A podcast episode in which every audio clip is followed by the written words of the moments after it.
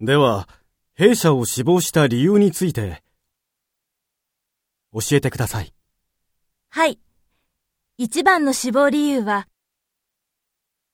御社がアジア地域を重視した経営方針をとっていらっしゃるからです。日本と中国の架け橋になる仕事は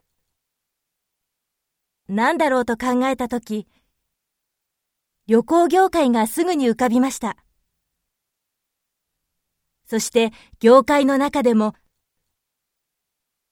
アジア地域のツアーを多く企画されている御社なら自分の学んだことが活かせるのではないかと思いました。なるほど。わかりました。